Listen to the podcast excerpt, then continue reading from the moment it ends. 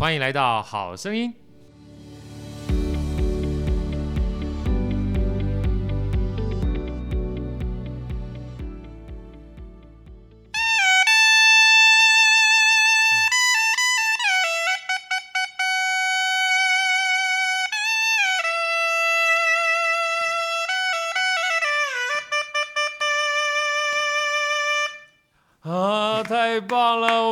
声鼓励一下。大家好，我是好训练好哥，欢迎来到好声音。今天非常开心，我们邀请到了我们唢呐界的木村拓哉瑞斌老师来到我们的现场，请瑞斌老师跟大家打声招呼。嗨，大家好，我是林瑞斌。哦，太开心了！瑞斌老师是我们非常好的朋友，他是台北市立国乐团担任唢呐还有管管嘛，对不对哈？对，唢呐兼管哈。到时候我们有机会会再把这个管这个乐器跟大家一起做分享。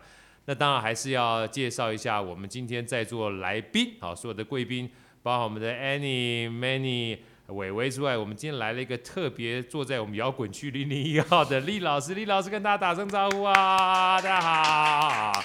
我们现在目前的麦克风的声音还没有办法传到厉老师的声音进来，但再过一个礼拜之后，等我们 upgrade 之后，这整个麦克风就可以想听什么就听什么。好，今天很难得在一开始的时候就听到。瑞斌老师为我们带来这个唢呐的乐音哈，我想大家听到唢呐这两个字的时候，很容易就想起它基本上是属于中国传统乐器非常悠远久远的一个乐器。但是因为要访问瑞斌老师，事实上我又去认真的研究一下，才发现唢呐这个乐器啊，它不止单一唢呐而已，它是个非常庞大的音乐家族。那我们能不能先请在讲唢呐这个乐器之前哈，我们现在聊聊今天来到我们现场这个。呃，说句老实话，如果只听声音的话，哈，你大概感受到他是一个非常温柔婉约，然后具有书卷气息的一个音乐家。但但是，一旦看到我们现在目前 YouTube 也上线了，YouTube 看到我们瑞斌老师啊，你就发觉他是一个非常具有型男代表的音乐家。哈，虽然他吹的是唢呐，是一个古典的乐器，它本身呢就是一个型男。我们请瑞斌老师来，我们给我们自我介绍一下吧。瑞斌老师，欢迎你。哎，大家好，我是林瑞斌，负责吹唢呐。啊，负责吹唢呐，非常简单。瑞斌，那我们刚才聊聊看，你一开始的时候是怎么样进入这个唢呐的世界的？呃，因为以前不是学国乐的，不是学国乐，西乐开始的。从西乐以前是先拉小提琴，然后因为要考音乐班，然后没考上，然后就变成去转成国乐，然后先学二胡。你学二胡？对，然后学完二胡之后，因为学校没有唢呐这项乐器，所以里面的老师叫我再去多练一项乐器，所以就从国二开始就开始练唢呐。那你二胡是什么时候开始学的啊？国一，国一学了一年。对。但小学的时候都是拉小提琴。对。哦，所以其实唢呐对你而言算是一个生命中的意外的转折，对不对？可以这么说，对，对不对？因为想要考音乐班，然后音乐班没有上，上了之后没有上之后，你去学国乐，学国乐学二胡，对，但没有唢呐，然后你就就去学唢呐，老师建议去学唢呐，对，然后后来就是两个就一起同时进行这样子。哦，所以你在国中的时候是学二胡兼唢呐，对，然后到高中就变成双主修。双主修，高中是念什么学校？跟大家分享一下。呃、高雄市的新庄高中。新庄高中。音乐。高雄市的新庄高中。对。所以他的音乐班的话，也是有国乐的主修吗？对，他就是国乐主修。他以国乐主修为主。所以那时候基本上你就已经开始很喜欢唢呐这个乐器吗？还是说就是因为呃乐器被配到的关系，然后你就开始就直接去？嗯、也是蛮喜欢的，因为喜欢才会去练啊。啊，对，OK，不喜欢就直接就不会想要吹它。那可是你在二胡跟唢呐之间，同时在修习过程当中，是后来怎么样把唢呐当成是你真正比较主修的乐器？嗯，好像要考大学的时候吧，因为那时候就是在犹豫到底要用什么乐器去考，因为它只能挑一样啊，它不能两样。哦，只能挑一样当主修。对啊，所以那时候就就决定，那就用唢呐吧，反正试试看，没考上再说嘛。没考上再说，就一没想到考上之后变得这么优秀，就进入了台北市立国乐团。你进入台北市立国乐团大概多长的时间了？呃，到差不多十年了。已经十年了。嗯。哇，这么帅气的一位男士，看起来只有二十郎当岁，竟然已经进入台北市立国乐团十年了。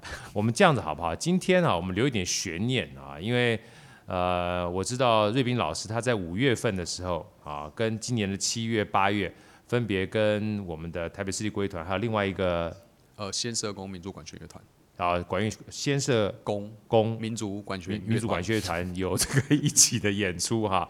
所以说，在接下来的话，我可能会请这个瑞斌老师给我们介绍一下啊，大家可能不是这么熟悉，就是既熟悉又陌生的唢呐家族哈。因为今天。呃，我特别这个商请这个岳斌老师带来了非常多他压箱宝的宝贝儿跟大家一起分享啊。除了听听看不同的声音之外啊，最重要关键啊，如果大家可以加入我们 YouTube 的话，去看看这个唢呐的家族里面竟然有这么多各种不同的分类，而且有些的形式啊，呃，还跟我们一般想的唢呐不太一样啊，是跟唢呐一起搭配这个叫做演出的。好，来，我们先请这个。瑞斌老师给我们介绍一下，就我们现在目前在场的哈，在场的大概就有呃两只，一只比较大的唢呐啊，嗯、这个另外一只比较中的唢呐，另外两只比较小的唢呐哈。嗯。这个比较大的唢呐呢，我目测观测的话，大概将近有一公呃七八十公分左右，对不对？差不多。呃，七八十公分左右，呃、它是有点外形，有点像是。呃，怎么讲？像是萨克斯风一样啊，它叫加键唢呐，对不对？对，叫这个叫中音加键唢呐。中音的加键唢呐，嗯、就是加就是加减乘除的加，嗯，键呢就是键盘的键。对啊，我刚刚这个在事前的时候，我跟这个瑞斌老师稍微请教过，因为本身的话就唢呐，它的半音。可能表现度比较不是那么对，比较难一点，比较难一点点。对，传统的话比较难掌控，然后所以他现在研发出的这种加键的，就是比较好吹半音，比较好吹半音，是不是？半音。能不能请这个瑞斌老师给我们示范一下，就是这个加键唢呐的这个音色啊，尤其中音的加键唢呐。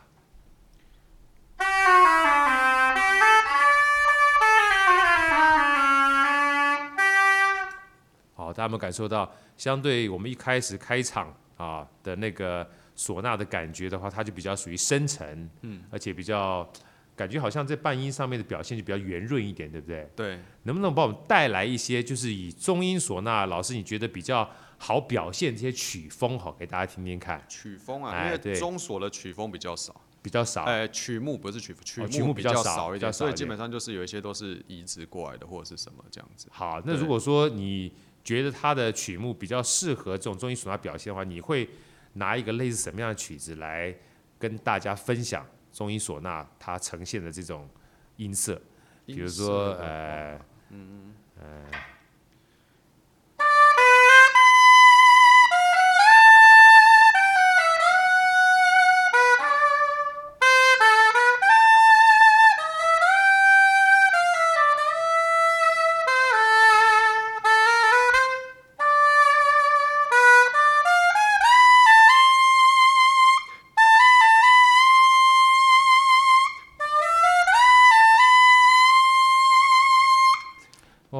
棒了！我自己个人感觉，我觉得这个中音的这个加键唢呐，它其实具有非常丰富这种爵士风的味道。哎，对，它比较好吹爵士一点的，比较好吹爵士。对，因为它比较，因为它有半音啊，所以相对来说不会负担上不会那么大。啊，对，因为爵士其实在很多的时候，它的半音的表现本来就是比较丰沛的，比较多一点点。因为我知道这个其实。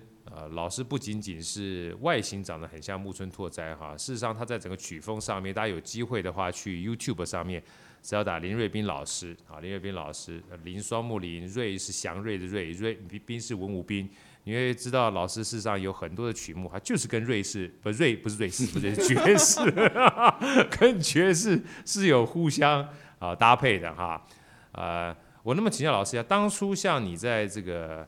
呃，学唢呐的时候，它本身是非常传统的国乐嘛，哈。对。后来是怎么样的一个因缘际会的话，我看你的在 YouTube 风上面会有一些跟爵士的一些合作，嗯、事实上跟一些西洋乐器的合作。嗯，因为我觉得唢呐大家比较刻板的印象，它是比较就是吹庙会啊，或者是这些东西有的没的。然后我会觉得说，为什么我只能吹这个？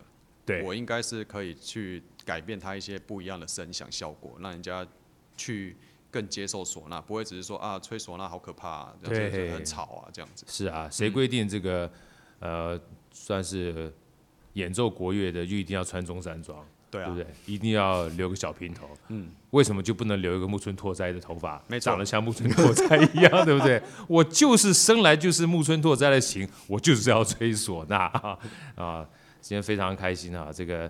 YouTube 终于上线了，不仅听到我们声音之外，也可以欣赏欣欣赏到我们真正的花美男吹唢呐的音质。好，我们介绍完这个呃中音的加键唢呐之后，接下来能不能请这个老师帮我们介绍一下其他的三支唢呐？一只是比较大的，另外两只是比较小的。另外这只比较大的话，也算是中音唢呐，对不对？对，这只大这也是比较算中音唢呐，就中音唢呐。OK，然后大家看不太到哈，事实上我跟大家就是听着声音跟大家分享一下，唢呐大概认真说起来的话有两大部分哈，事实上还有另外一个部分叫做哨子哈，其中中一部分是一个管，然后另外一部分在前面的话就像是一个我们讲说喇叭的那个。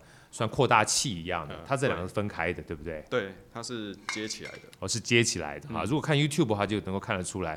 那个，请瑞斌老师跟大家分享一下，就是管跟这个前面的扩大器是可以直接分开的，而且是有点算是呃，并不是紧密结合，是可以松散的这个。对，它是可以松松的，因为它有时候，譬如说同最低音这个太低或太高，它可以稍微去调整一下。哦，可以调整一下。然后另外还有它有一个是扩音或者是稳定声音的帮忙。OK，对，OK，这个玩的。OK，这是我们讲说它的算唢呐的呃乐器的本身的这个管，还有它的扩大器。那另外一个比较重要的这个零件的话，事实上就是在吹奏过程的哨子。嗯，哨子的话有点类似三角形哈。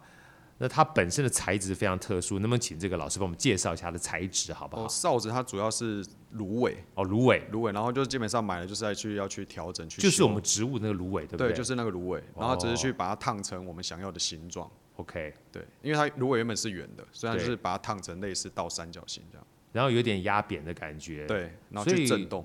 然后我记得老师您曾经跟我分享过，这芦苇的话，事实上拿到之后，你们每个唢呐音乐家还要去做一些修整的动作，对不对？没错，因为它拿来是没办法直接吹的，因为它很厚，所以你变成还是要去把它削薄，要削薄啊，要削薄，因为它太厚根本没办法去，嘴巴没有那么。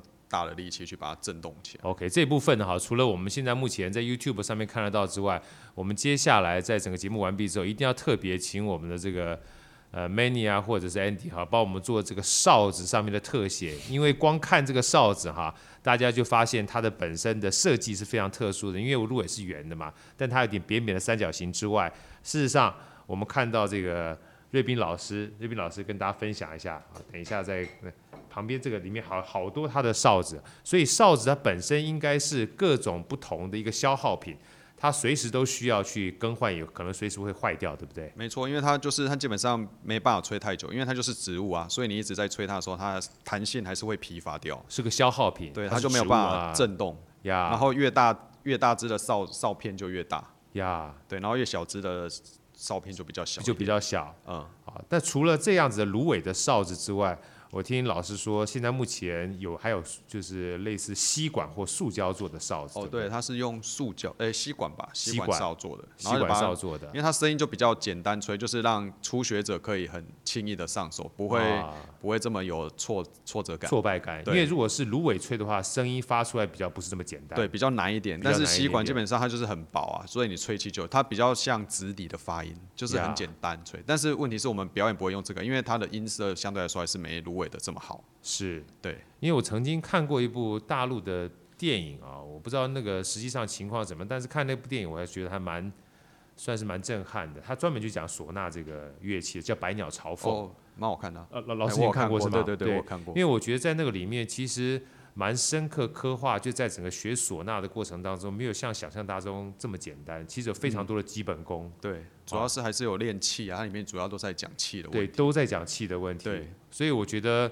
其实看那个电影完毕之后，呃，当然对唢呐这个有认识之外，但是对整个唢呐的学习过程哈，呃，是让蛮让人觉得就是很不容易啊，蛮辛苦的。主要是因为它乐器也够大，太大声了，所以有时候你没没办法在家里练呀，除非你就是打开衣柜啊，对着衣柜练，把声音吸小一点。呃，对，要不然就是你要有很好的邻居。要有很好的邻居，对，要不然就是不要有邻居，对，啊，就是自己搬到山上去住，过十年八年离群所居的日子，等到有一天真正练好之后，这才是真正什么体会到的叫学成下山的感觉，对，类似这样。好，来，我们接下来再请那个老师跟我们分享一下刚才这个。呃，除了加键的中音唢呐之外，这个中音唢呐就是不是加键的话，嗯，它会是一个什么样的这个感觉？它的这个话算是比较一般演奏起来比较平常会在乐器上面去展现的乐器，呃，像今天带的这几把都是比较常用到，比较常用到的，比较常用到的。Okay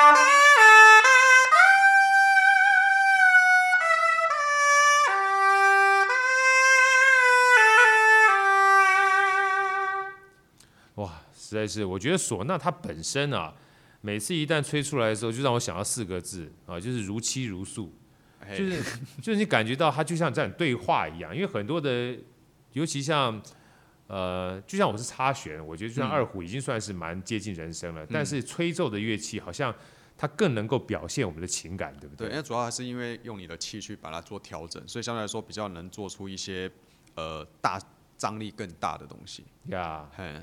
那我这样好讲，请教老师好了，因为毕竟像刚才的加键唢呐，你说适合呃吹一些爵士的乐风哈。那像这样中音的唢呐，你刚刚展现的是比较我们讲说抒情或婉约的，嗯，它有没有机会去呈现一些比较轻快或者是比较呃就是应该算是比较欢快的旋律呢？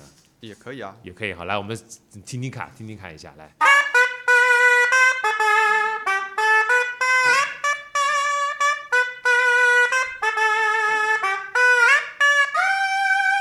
这就对了，这就对，掌声，掌声鼓励一下。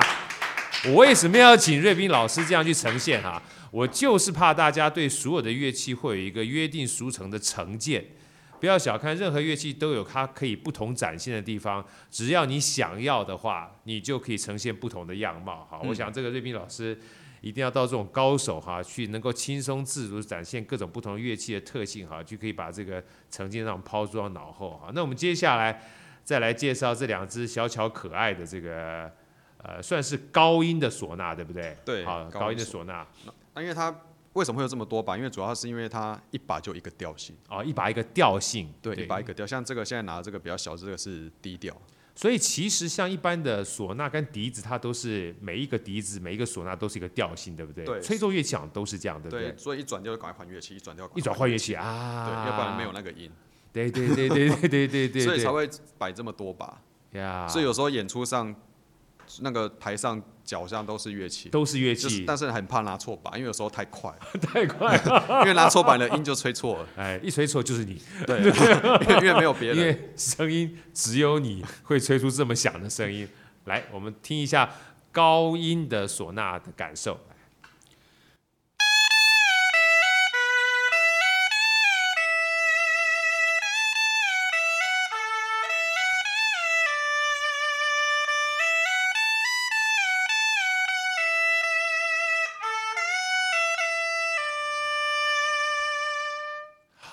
My god！听到没有？这就是唢呐的声音。呃，我希望我们二楼跟一楼，哦，三楼跟一楼，现在目前应该没有人在睡午觉，但声音真的是非常的好听啊，跟我们一般常常听到的感觉上的唢呐，因为很多人说老实话，知道唢呐，不见得真正会常听唢呐。那听到的唢呐也不见得会是我们像今天瑞斌老师带来的唢呐，所以这也就是为什么今天特别想请瑞斌老师把各个不同的唢呐带来跟大家做分享哈。那至于说刚才那个调性的话，属于什么样的调性？这个这个是低调，低调，对，低调。然后另外这支呢是属于这把是西调，然后它也是属于算高音乐器，高音乐器啊。呃，我抛个哨子。好，泡个干掉没办法吹啊！现在大家可能看不到，老师做了一个非常帅气的动作，就是他直接就把哨子，他刚讲泡个哨子，就是把哨子丢到嘴巴里，用嘴巴湿润把它泡一下。因为像这样的哨子哈，它特别需要一点湿润的感觉，吹出来才会比较有这个唢呐的味道。而且大家不要以为老师把这哨子放到嘴巴里面是用去咬的哈，因为我特别还有稍微做点老师他之前在 TCU 小学堂里面，就是台北市立国乐团特别做了一些知识的分享。这个哨子其实不能咬，对不对？不能咬，不能，它是含在嘴巴里，对，含在嘴巴，它如果咬它就坏掉，就坏掉了。对，所以牙齿不能，基本上不太碰到。不能碰，它纯粹只是气音把它放进去对不对？OK，我们听听看。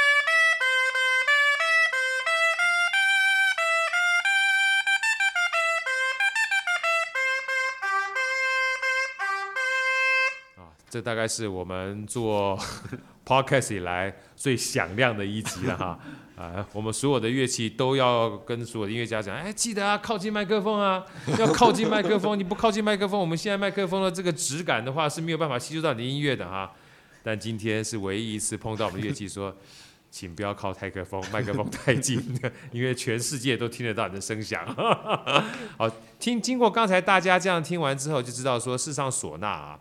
呃，就算是唢呐，中音跟高音就有完全不同的表现方式。对，好，而一般的唢呐呢，跟所谓的加键的中音唢呐，它差别就在半音上面。对，好，所以说半音这个这种乐器，呃，半音这种所谓的曲式的话，嗯、就蛮适合去演奏类似爵士乐的这样的一个曲风，比较方便，比较方便。因为传统也是可以吹，只是变成它的配孔会比较麻烦一点。呀，对对，这个至于配孔这件事情哈。我们留在下一阶的时候，哈，再一个一个用近距离的跟大家分享一下。因为今天先让大家感受一下什么叫做唢呐家族之间的差别。啊，我们刚讲的其实都叫唢呐。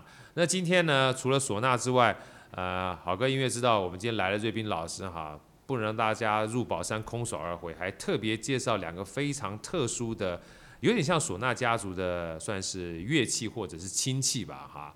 呃，一个叫做卡腔啊，能不能请这个瑞敏老师给我们介绍一下卡腔这个乐器是什么样的一个乐器，好不好？卡腔其实很简单，就是哨子跟芯子而已。哨子跟芯子，心子，呃，草字头，然后再一个心脏的心。草字头再一个心脏的心，哈，就是我们花心的那个心蕊的心啊。对，它很有趣啊，大家这个看不到，这个心子其实非常短。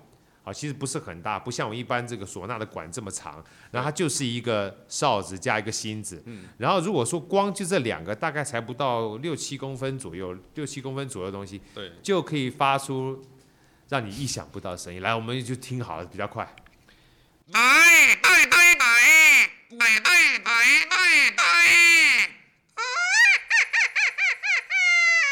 有没有发觉？听完这个声音之后，就像是人声在讲话。如果大家闭着眼睛的话，感受可能第一个想到可能就是唐老鸭，对，对不对？就是唐老鸭那种味道，蛮像的，是蛮像的，对不对？嗯、能不能跟那个我们所有听众跟我们的观众去解释一下？好像这种卡腔啊。卡呢是一个口字旁，在一个就是卡住的卡啊。但是如果有机会大家去网络上面找的时候，因为这口字旁的卡不容易打出来，所以就变成卡车的卡了。嗯，那枪呢就是口腔的枪，所以卡枪这样的一个乐器哈。大概会用在什么样的一个场合里面？呃，卡腔这个比较是在用在模仿唱腔，模仿唱腔，对，是老生啊，或者是小生类的唱腔，就像我们地方戏曲啊，对对对，对，啊，京剧啊，或者是地方剧啊，各个不同的地方剧啦，像粤剧啦、豫剧啦、四周戏啦，或者是柳琴戏啊，它都有这种老生的唱腔。那你刚刚听到，就是 我觉得有点带一点老腔，但是有点带这个蛋饺的味，不是蛋饺，就是丑角的味道，就很好玩，对不对？对，它就是比较诙谐，好笑，对对对对，诙谐的感觉，非常诙谐，但是又非常亮，很亮的感觉。而且，刚还没有加扩音。好，我们刚才还没加扩音呢啊。我们刚刚说了，所所有的这个 所有的呃，我们讲这个唢呐家族哈，都有前面这个扩音的地方。啊，它这个我们叫做哨子加心，大概只有六七公分，但它这个扩音卡腔的这个这个叫碗碗哈，叫卡碗，大概就具有差两三倍的这个这个长度，就差不多一把乐器的高度，就一把乐器的高度。那老老老师，我们来试试看，它也是可以拆掉，先讲解，它也是可以拆掉，因为主要是因为方便携带啊，也是可以拆掉，对，它是可以拆掉，但是它里面有做一个可以让它卡紧的一个。槽凹槽，所以它是可以卡，它不会晃。OK，对，然后接下来就是手拿着。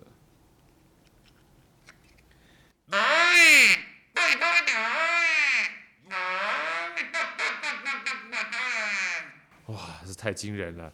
刚才听已经觉得很大声了，现在基本上听完之后，叫做完全是一鸣惊人的感觉。因为它这个碗也是有分大小，主要是卡越大越大声也会比较共鸣的会比较低沉一点。共鸣会对，因为有时候自己的声音没办法，所以就是用用碗去改变音高。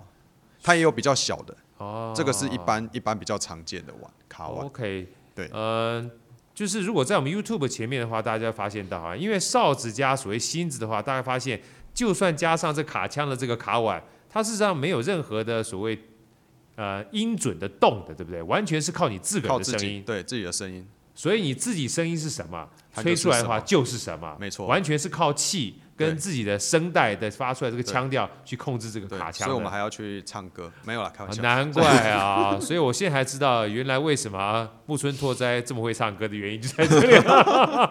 好，这就是卡腔。好，介绍完卡腔之后呢，我要再跟大家分享一个，这个也是呃上次看这个瑞斌老师在网络上面演出的时候最令我惊艳的一个乐器哈，它叫做口弦。口弦就是口口腔的口。弦呢，就是我们弦乐器的弦哈，擦弦的弦。嗯，来，那个请老师给我们介绍这口弦的长相跟它这个原理是什么东西，好不好？口弦就是用两片不锈钢片，里面缠着一个丝带，构造就是这样而已，很简单。两个不锈钢片，然后缠着一个丝带，然后中间现在目前大家看不到，到时候我会请我们的这个美女摄影师哈，把这个。呃，放在这里面，摄影师入镜没关系哈，入镜直接入镜来看一下哈，代表我们真的有，它里面这里面有一个弦，有一个线，它就靠着这里面线的震动，然后发出声音。对，然后最有趣，老师给我们介绍一下，它是放在什么地方，怎么样发出震天嘎响的哈？它是用舌头往上顶住上顎，舌头往上顶，放到嘴巴里面呢，不是放在外面呢。对，放在嘴巴里面，然后越后面越大声。所以上颚的越后面越大声，对，所以一个不小心就进去了，就进到哪里去呢？肚子里了，就进到肚子里了。好，老师，如果进到肚子里，要怎么把它取出呢？呃，嗯，死掉后，老师 说，死掉后取出，你也可以不取出，对。只要火化之后，它就就变成了。啊，它就从舍利子变成 舍利片。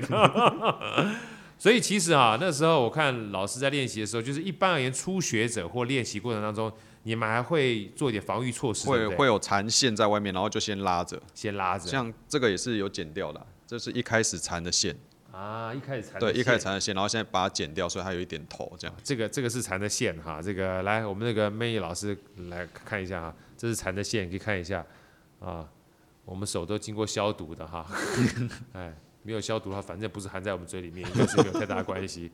所以瑞斌老师记得待会回去的时候要把你的，好，所以这个叫做口弦。那看完它的造型之后，哈，来我们来听听看他的声音是怎么样的呈现啊，来。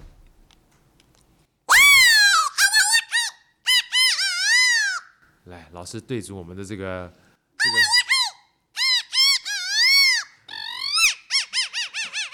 个。哇，太有趣了！来，掌声鼓励一下，大家好，完全就可以模仿人声啊。然后最重要一件事情是，它可以放在前面，也可以放在后面。就像老师刚刚讲，如果放在后面的话，声音会越出出，对不对？出得来，对不对？对，也比较大声，也比较大声。嗯，OK。那为什么要介绍这么多的这个唢呐之外，还要再多介绍卡腔跟这个所谓的口弦呢？因为事实上，这三个乐器好像在国乐里面有个特殊的叫法，叫做三响。三响，一二三的三，对，响就是声响的响，声响的响。嗯，它事实上可以放在一起演出的，这是我们今天最重要的一个高潮的部分。我们现在哈，我们就请在座在摇滚区的所有好朋友们啊，伟伟在后面的朋友们啊，丽丽啊，美妮、安迪，我们要热烈的掌声来欢迎我们老师来给我们表演三个乐器同时的三响哈。Hello。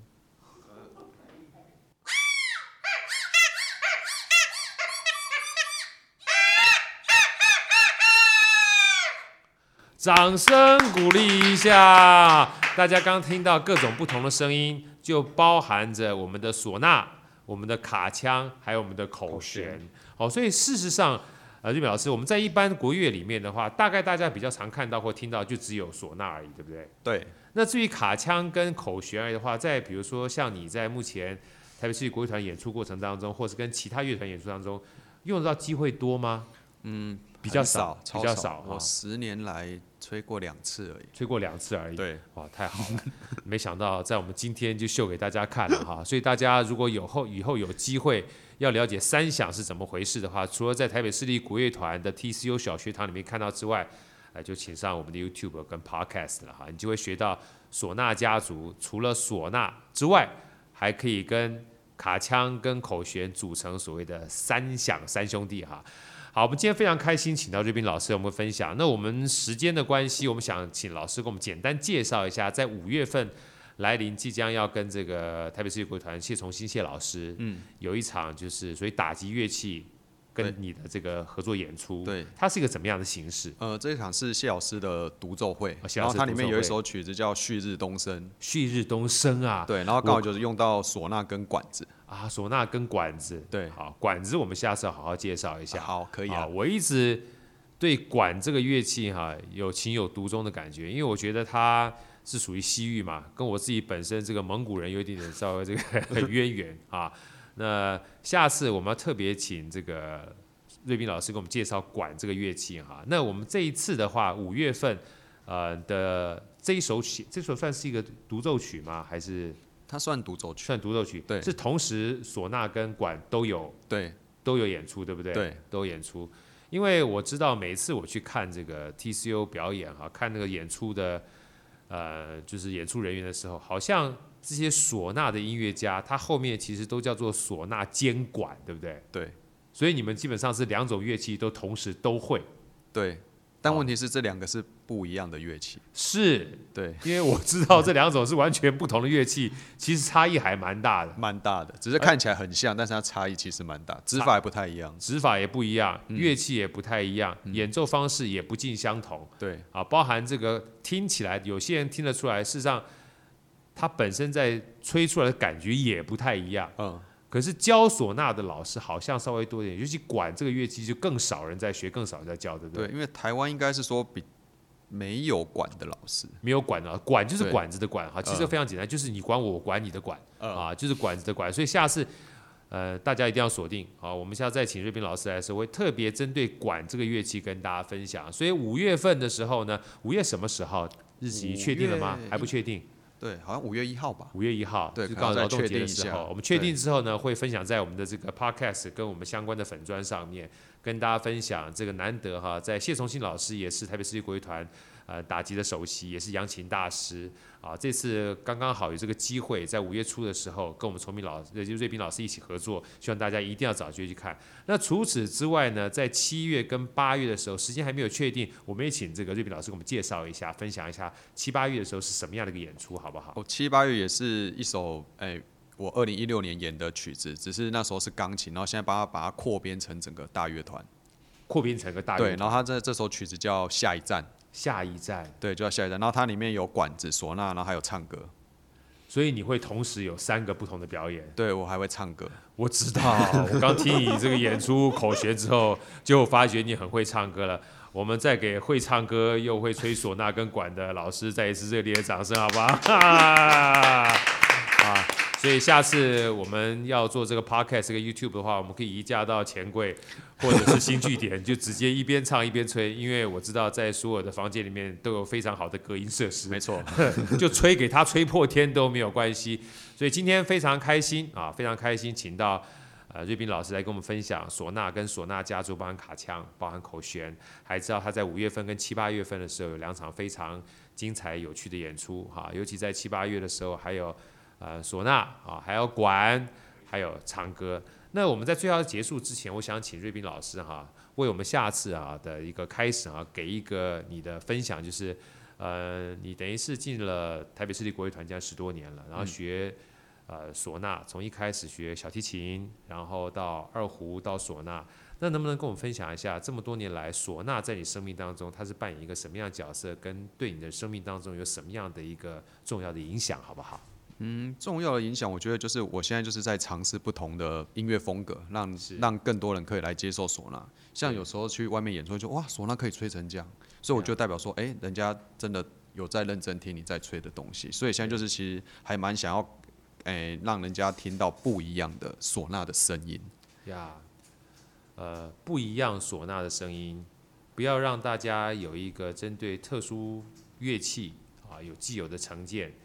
我想很多音乐家都一直在做持续不断的尝试，让大家能够听到，让大家能够感受到他们对音乐的热爱，还有对各种不同乐器在生命当中不同的演绎。我们希望今天啊，这个瑞斌老师带来各种不同唢呐的呈现跟不同的介绍，对大家会有所不一样、耳目一新的感觉。也希望下次我们再邀请瑞斌老师来的时候，你会对唢呐这乐器有更亲切、更深厚的感觉跟感情。我们再次谢谢瑞斌老师，也期待下一次跟大家一起分享唢呐的美好世界。我们下次再见，拜拜。谢谢，拜拜。好声音，我们下一集再见。